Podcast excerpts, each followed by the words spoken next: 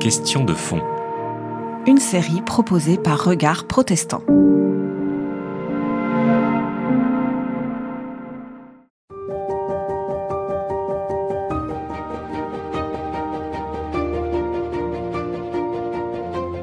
Quand on euh, bah, utilise cette métaphore du divorce, il y a deux manières de voir les choses. Euh, dé- dé- déjà, mon premier problème, est-ce que ça veut dire que l'État et l'Église catholique étaient au même niveau euh, auparavant?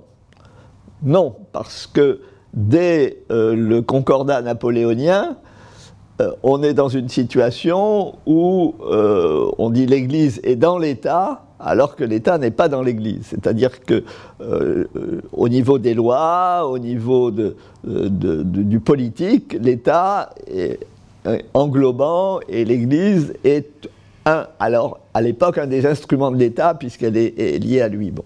Mais on peut dire que ça reflète bien la situation, le- les rapports entre genres euh, à l'époque, puisque la femme est subordonnée à l'homme, et justement c'est le code napoléonien qui fiche cette subordination de la femme à l'homme. Mais surtout, il y a un deuxième problème, c'est que euh, ça signifie que ça serait une séparation de l'Église et de l'État, que l'Église serait séparée de l'État, mais uniquement l'Église catholique. Euh, c'est pas des églises. Si on, met euh, euh, très clairement la séparation des églises et de l'État, ça veut dire que l'État est polygame ou qu'il a des maîtresses, etc. La métaphore euh, change. Bon. Et c'est très intéressant que cette métaphore ait, ait été constamment employée et constamment utilisée, parce que ça montre bien que si juridiquement c'est la séparation des églises et de l'État, culturellement, ça a été vécu non pas dans une mentalité pluraliste des églises, plusieurs églises, mais dans une mentalité dualiste où il y a face à face l'État et l'Église catholique, où il y a ce conflit des deux France qu'il faut apaiser. Et euh, moi, une des choses que je, je dis assez fortement dans ce livre et que j'avais lu nulle part ailleurs, c'est que en fait, euh, dans la, la loi de 1905 et en plus dans son application, où il a fallu l'appliquer malgré le refus catholique, la priorité est donnée à l'apaisement du conflit des deux France au détriment d'une attention à une égale liberté de conscience et du pluralisme. Alors, il y a un progrès hein, euh, dans la, la liberté de conscience, euh, il y a un grand progrès. Mais quand il a fallu choisir pour certaines choses, eh bien, on a donné la priorité à l'apaisement du conflit des deux France sur le pluralisme et sur l'égalité euh, stricte de, la liberté de conscience entre les différentes religions. Et donc ça a créé une mentalité qui a perduré, si vous voulez, puisque euh, y a eu après deux sociabilités différentes. Il y a eu la sociabilité catholique avec des patronages, avec des mouvements de jeunesse, la GEC, la JAC, la JOC, euh, des ligues féminines, euh, la, presse catholique, euh, le syndicat CFTC, etc., etc. Il y a tout eu un, réseau de société. Maintenant, on parlerait de communautarisme, hein, tout un réseau de sociabilité qui faisait que on pouvait vivre englobé par des institutions et des organisations catholiques.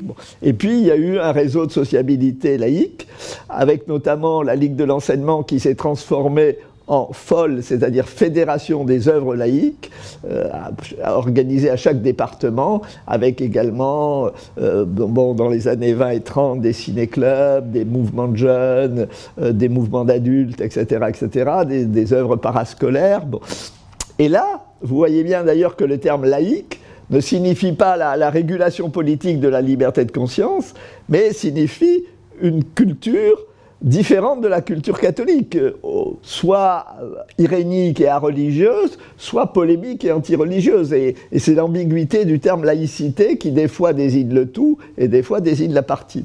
Donc cette mentalité dualiste, elle s'est maintenue elle s'est maintenue d'autant plus qu'il y a eu un conflit substitutif qui a continué sur l'école, sur les deux écoles, école publique, école privée catholique, etc. Si bien que la, euh, la culture pluraliste, disons, qui aurait pu euh, se développer à partir de la loi de 1905 ne s'est pas développée. Et Bon, cela à la fois impacte le protestantisme, où, très souvent on confond chrétien et catholique en France.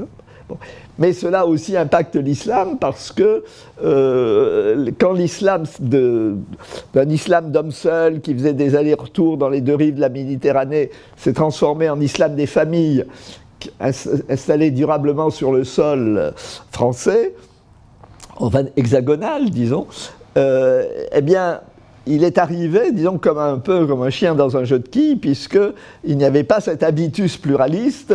On était habitué donc à ce dualisme euh, France issue des Lumières, en gros, et de la Révolution, et France issue de la longue histoire euh, catholique de, notre pays. Et ça, bon, sans nier qu'il y ait eu d'autres difficultés, mais ça a été une des difficultés de euh, l'incorporation de l'islam dans le paysage religieux français, alors que si vous allez dans un pays anglo-saxon, bah, vous êtes habitué, il y a l'église catholique, mais il y a l'église euh, anglicane ou épiscopalienne, il y a la chapelle baptiste, la chapelle méthodiste, etc. etc. Bah, il, y a, différents... Et, donc, finalement, s'ajoute la mosquée à, un paysage religieux très diversifié. Il faut bien voir que les temples et les synagogues en France euh, datent du 19e siècle euh, et, ont été souvent très discrets puisque la liberté religieuse était encore quelque chose de fragile. Donc la loi de 1905, mais elle ne pouvait pas résoudre tout ad aeternam, a, a vraiment eu le résultat remarquable de pacifier le conflit des deux France malgré le fait que l'Église catholique l'ait refusé. Et alors qu'en 1904, on était au bord de la guerre civile, en 1914, il peut avoir l'union sacrée face à l'Allemagne, donc c'est un résultat remarquable, mais elle n'a pas résolu évidemment tous les problèmes, elle n'a pas instauré le paradis sur Terre, et donc il y a eu ce déficit au niveau de l'événement et du développement d'une culture pluraliste.